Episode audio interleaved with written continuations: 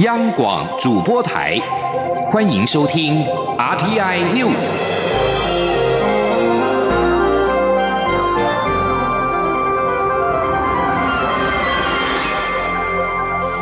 各位好，我是李自立，欢迎收听这一节央广主播台提供给您的 RTI News。反对香港政府修订逃犯条例，超过百万香港民众十六号上街游行结束之后，数百民众今天下午聚集在特首办公室外，要求特首林郑月娥跟市民对话。现场群众高呼“林郑下台，对话撤回”的口号。截至晚间七点，林郑月娥并没有出面，现场有近百警察驻守，并且架起了多个铁马戒备。民主派立法会议员朱凯迪稍早表示，如果特区政府没有达成示威群众的四大诉求，民众不会散去，并且认为昨天特区政府的声明表示没有意义。朱凯迪强调，四大诉求就是：第一，撤回法案；第二，追究警察滥用武力；第三，就是承诺不追究示威者；然后就是特首林郑月娥要下台。另外，因为二零一四年占领中环运动期间，因为违反法庭禁制令，判刑入狱两个月的香港众志秘书黄之锋，今天期满获释。黄之锋出狱之后指出，在狱中看见林郑月娥在受访时掉泪，他流的是泪，但是香港人流的是血。香港今天晚间七点，在天马公园为十五号在金钟太古广场高处悬挂示威横额时。坠楼牺牲者举行悼念会。根据香港电台报道，香港行政长官林郑月娥今天在礼宾府会见不同界别的人士，包括高等教育界跟宗教界人士。香港行政会议召集人陈思智思今天坦诚，逃犯条例的修订是完全失败，就算下任特首也不敢再重新提案。而香港特区政府对于此事则是错判形势，部署失策。香港百万人上街游行，要求港府撤回修改逃犯条例，以及特首林郑月娥下台。中国外交部发言人陆康今天出面指出，中国会继续支持香港行政长官林郑月娥。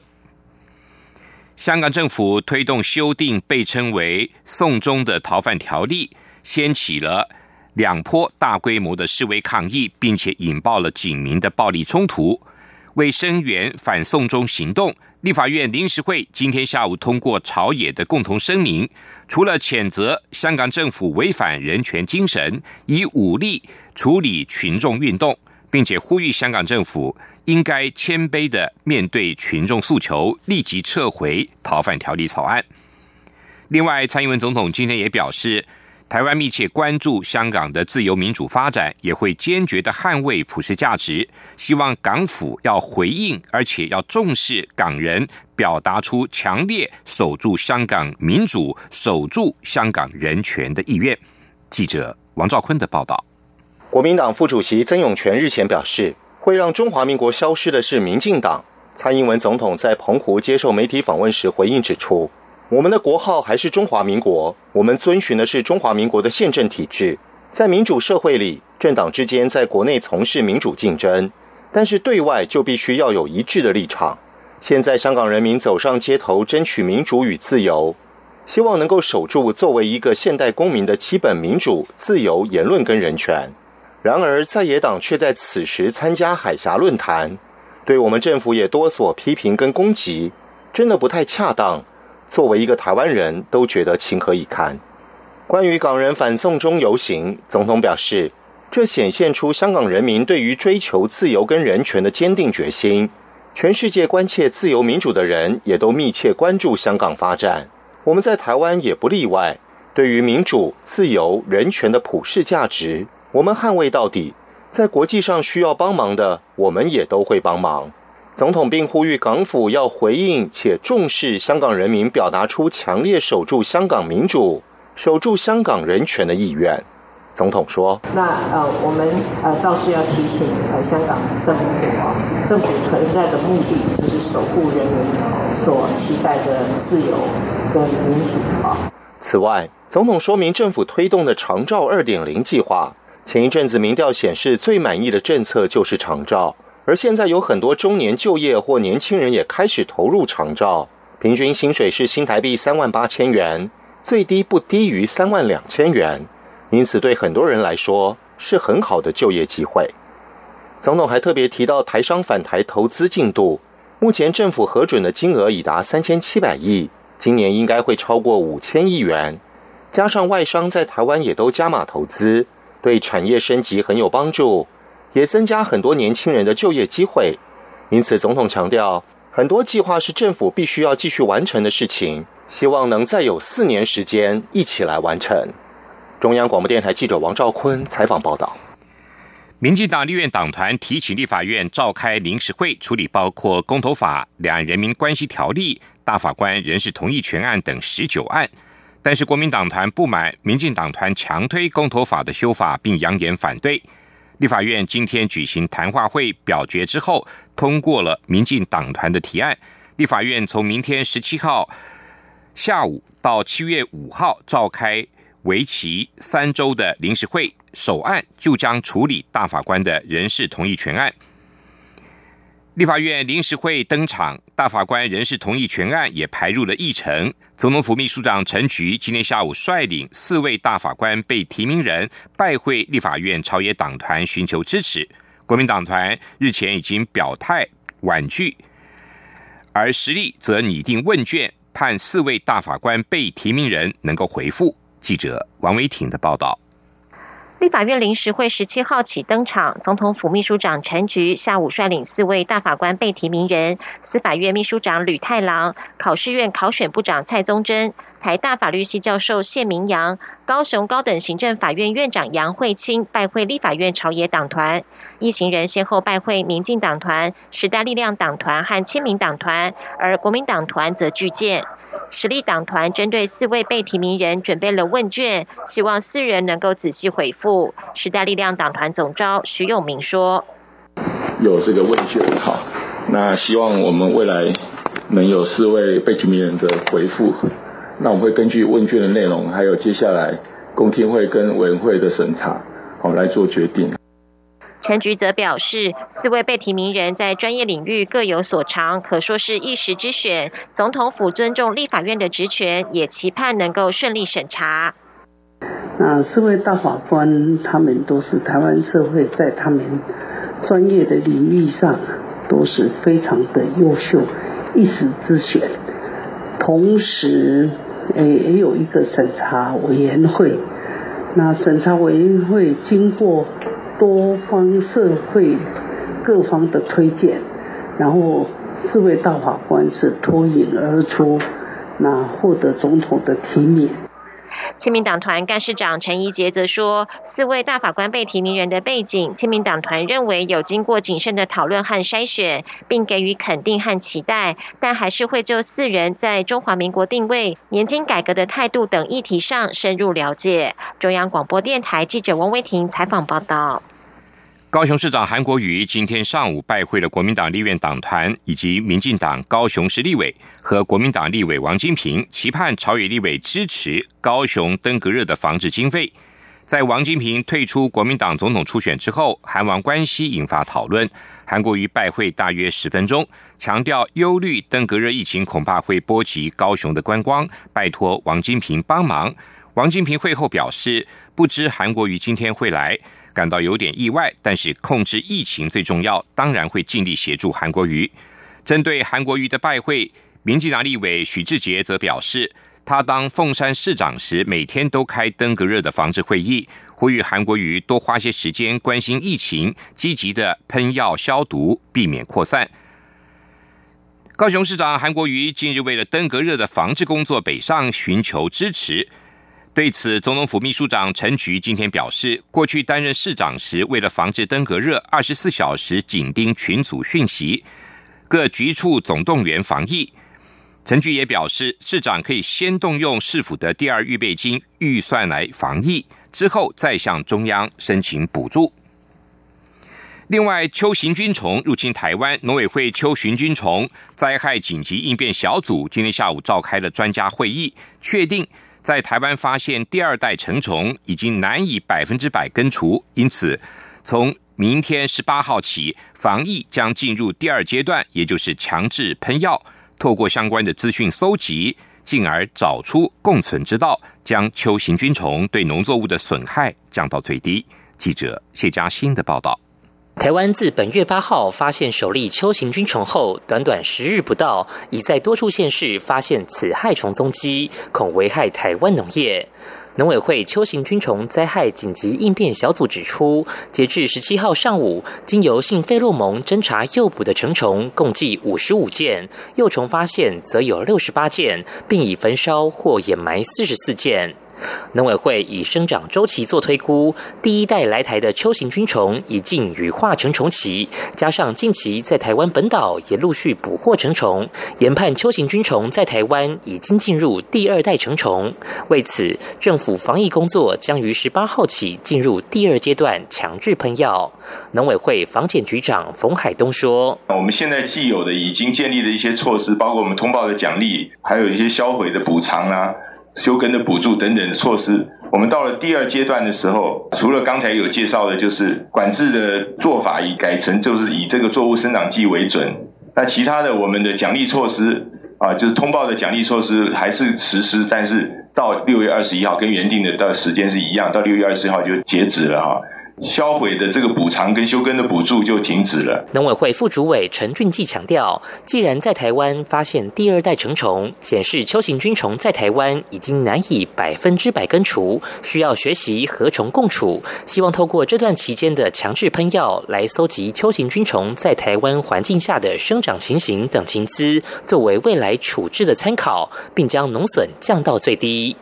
陈俊记也呼吁农民、民众仍要主动积极通报相关专家现刊强制喷药的费用，都会由农委会支应。中央广播电台记者谢嘉欣采访报道。美国商务部长罗斯十六号表示，美国总统川普跟中国国家领导人习近平，即便在月底大阪所举行的 G20 高峰会议时会谈，也只是让美中恢复停顿的贸易谈判，不会达成重要的贸易协议。川西两人是否在 G20 期间举行高峰会尚未确认。发行社报道，川普把解决目前美中贸易谈判僵局的希望寄托在月底 G20 峰会期间跟习近平会谈。他十号告诉财经媒体 CNBC，如果习近平不来，他会即刻实施新一轮加征关税。如果新一轮对于三千亿美元销美的中国货品加征关税生效的话，意味着中国每年超过五千亿美元的销美货品将全数被加征关税。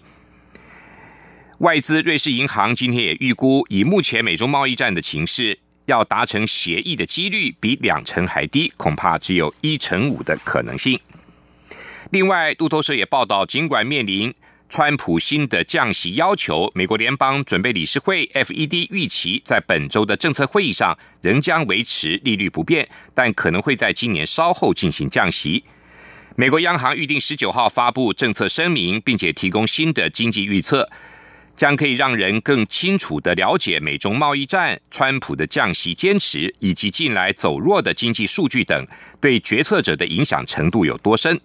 联准会也将被广泛的预期会移除利率行动指引中的保持耐心的立场，为政策会议上的降息可能大开大门。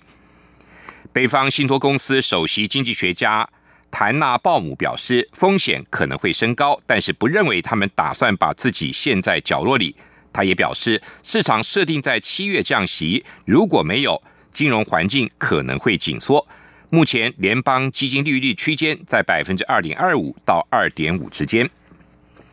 瓜地马拉在十六号举行总统大选第一轮的投票，初步开票结果显示，前第一夫人托瑞斯取得领先。根据已经开出百分之二十的选票，隶属中间偏左的团结希望党的前第一夫人托瑞斯拿下约百分之二十三点三三的选票，领先主要竞争对手六十三岁的医生。吉昂马代大约七个百分点，吉昂马代获得百分之十五点七的选民支持。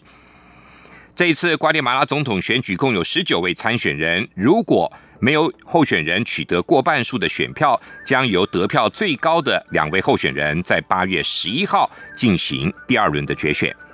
这里是中央广播电台台湾之音。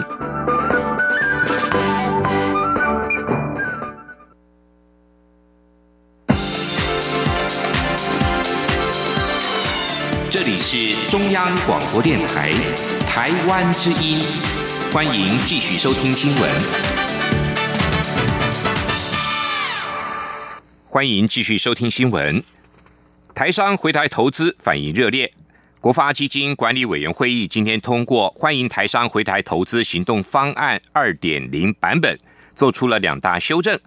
除了依台商贷款额度将补助分为三级，补助从最高的百分之一点五调降到零点五，贷款的年限也自十年缩短为五年，延续鼓励措施，并且兼顾公平原则。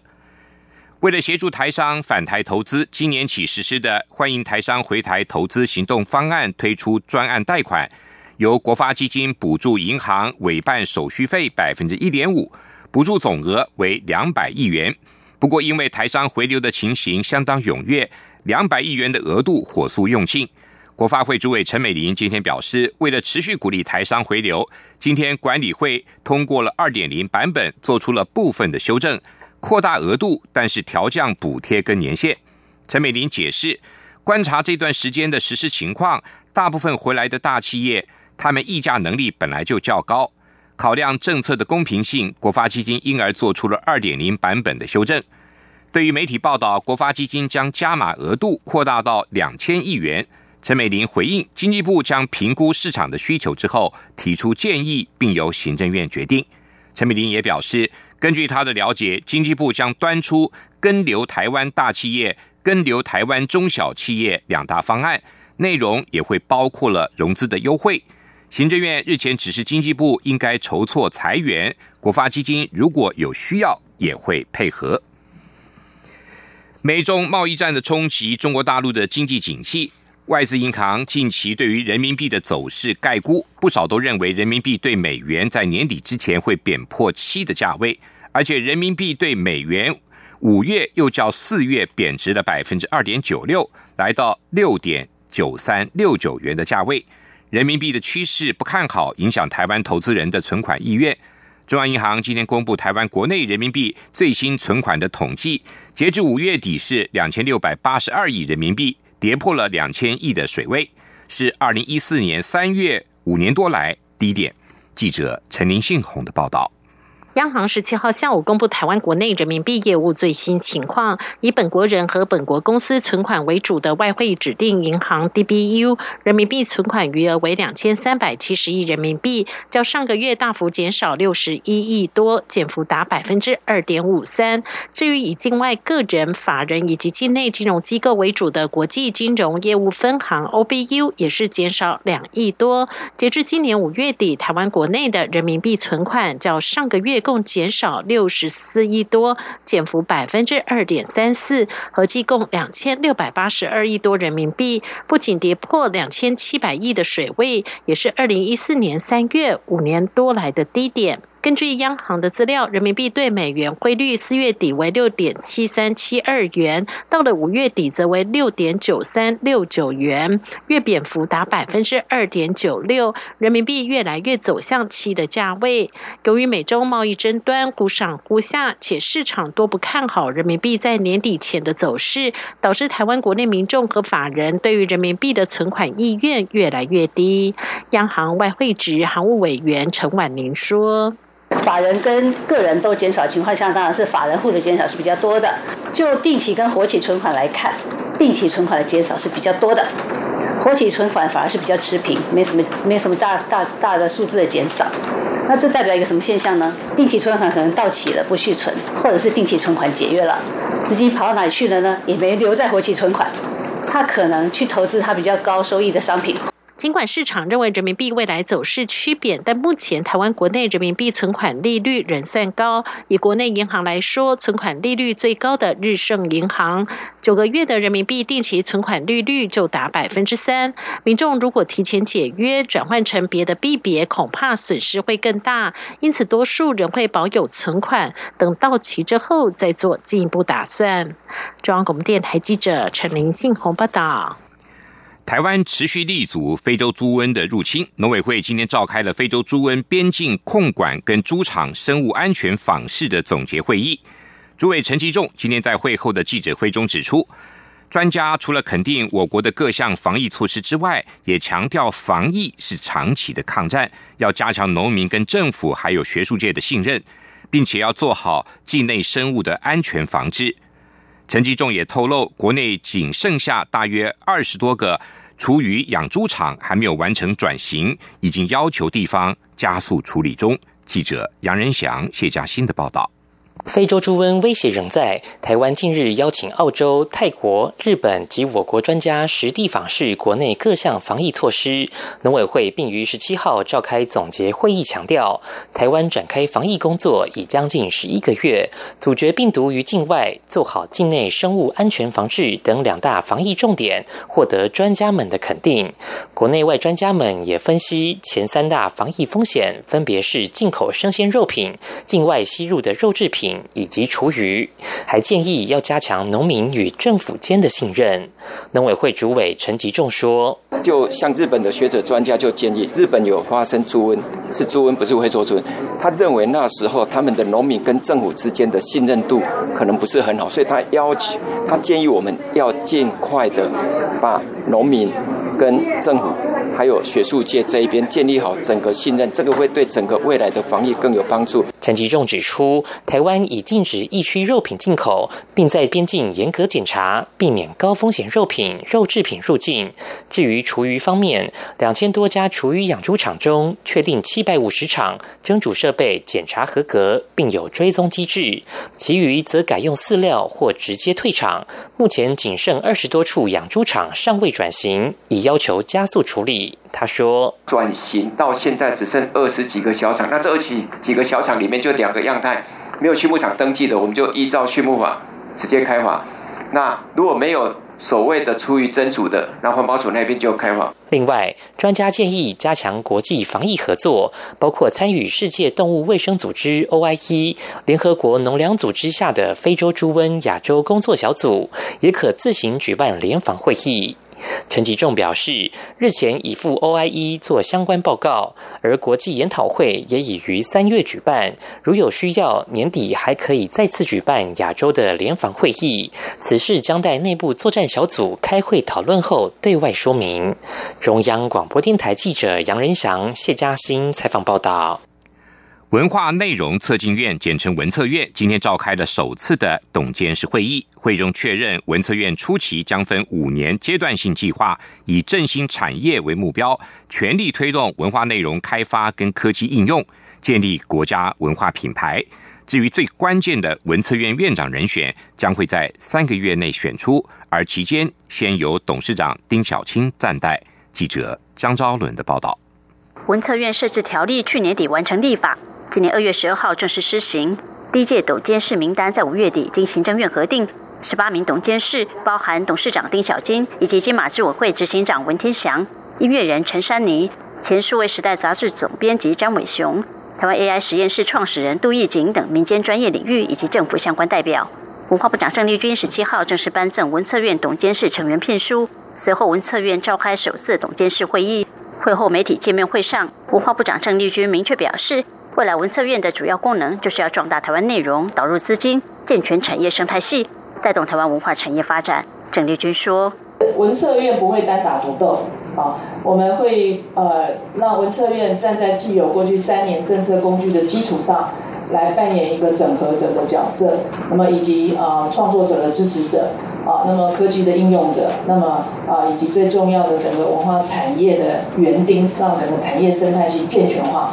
健全化之后，让他创造自己民间的动能。首任文策院董事长丁小金进一步指出，文策院希望成为整合业界与官方力量的平台，结合文化、科技、经济三个面向能量，加速产业化发展，并形塑国家文化品牌。丁小金说：“文策院将会成为把业界还有跨部会之间分散力量整合起来，以及彼此合作的平台。”并且结合文化、科技、经济三个面向的能量，来加速产业化的发展，包括提升产值的质量、完善文化金融体系、进行国际市场的布局，形塑台湾国家文化品牌。民间董事对于文策院的成立都保持正面态度。前数位时代杂志总编辑张伟雄表示，过去传统上，文化与经济常处于对立角色。文策院的成立，就是让两者结合起来，让有才华的创意能够被适当诠释转译，并获得来自政府或民间资金支持，打造健康的文化产业生态系。张伟雄说：“在传统台湾社会里面，经纪人跟文化人彼此用的是不一样的语言，所以经济跟文化没有办法接在一起。策院很重要的一个功能，就是把文化的语言跟经济的语言透过转译，把两个结合在一起，跟上世界变迁的潮流。”金马执委会执行长文天祥也认为，有了文策院，未来电影与其他科技、金融等领域就可以有所交流，这是一件好事。不过，他也强调，文策院要能真正发挥功能，关键还是在于能否找到强而有力的执行团队。由于文策院的成败关键与谁来担任文策院院长息息相关，为求慎重，董监事会议决议将由民间董事在三个月内推荐人选名单，再由董事长决定适合人选。这期间将先由董事长丁小金站在文策院院长一职。中国电台记者张昭伦台北采访报道。以作品《独舞》获得日本群像新人文学奖的台湾作家李勤峰，今天以作品《倒数五秒月牙》入围了第一百六十一届日本芥川奖，是继温佑柔之后又一位台湾作家入围芥川奖。一九八九年在台湾出生的李勤峰，二零一三年旅居日本，二零一七年首次以日语创作小说《独舞》，就获选日本第六十届群像新人文学奖优秀作。当年日本作家村上春树就是从群像新人奖出发，李勤峰则是首位获群像奖的台湾作家。今年的芥川奖评选委员会是七月十七号将在东京举行。继续进行今天的前进新南向。前进新南向。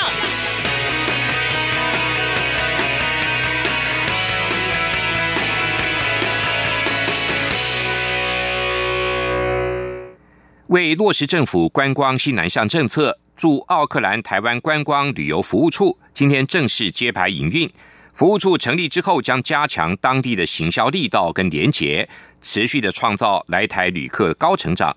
根据观光局的统计资料，今年一到四月，纽西兰来台人数成长高达两成五，其中四月份更成长了百分之四十八，创下历史新高的纪录，为观光新南向的新亮点市场。兼任服务处主任的观光局新加坡办事处主任林信任表示。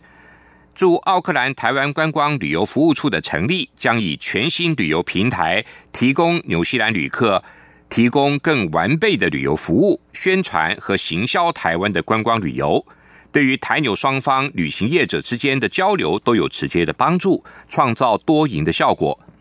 林主任也宣布，二零一九到二零二零 Take Me to Taiwan 行销活动正式起跑。将会运用当地四位名人，分别就美食、文化、自行车还有登山的主题，在平面、电子、网络跟户外媒体大量的漏光，创造新一波的来台旅游的热潮。各大学近来也积极的拓点海外，提升国际竞争力，以增加生源。民传大学预计在九月在泰国开设境外专班。以三加一的模式，也就是学生在泰国念三年，来台念一年，取得学士学位。未来要逐步的发展成海外分校。台大也在今年的暑假期间要前往泰国开课，为日后开设在职专班暖身。民传大学主任秘书樊中元表示，政府西南向政策鼓励各大学设境外专班，但大多要借用他校的教室资源。只是推广班无法达到正规大学的标准。未来境外专班将会发展成为分校，也就是可以拥有独立的经学环境、设备、师资等，比较能够掌握学生的学习品质。台大去年也传出获得泰国最大工业园区土地开发商安美德集团邀请成立泰国分校，却因为台大校长的遴选争议案而暂缓进度。不过，台大副校长周家培表示，已经和安美德集团重新启动合作计划，目前还不会在泰国成立海外分校，会先锁定当地的需求，开设自动制造、人工智慧应用等学程。在实地探勘之后，如果台大评估能够提供学校资源，未来也不排除逐步的成立学位学程。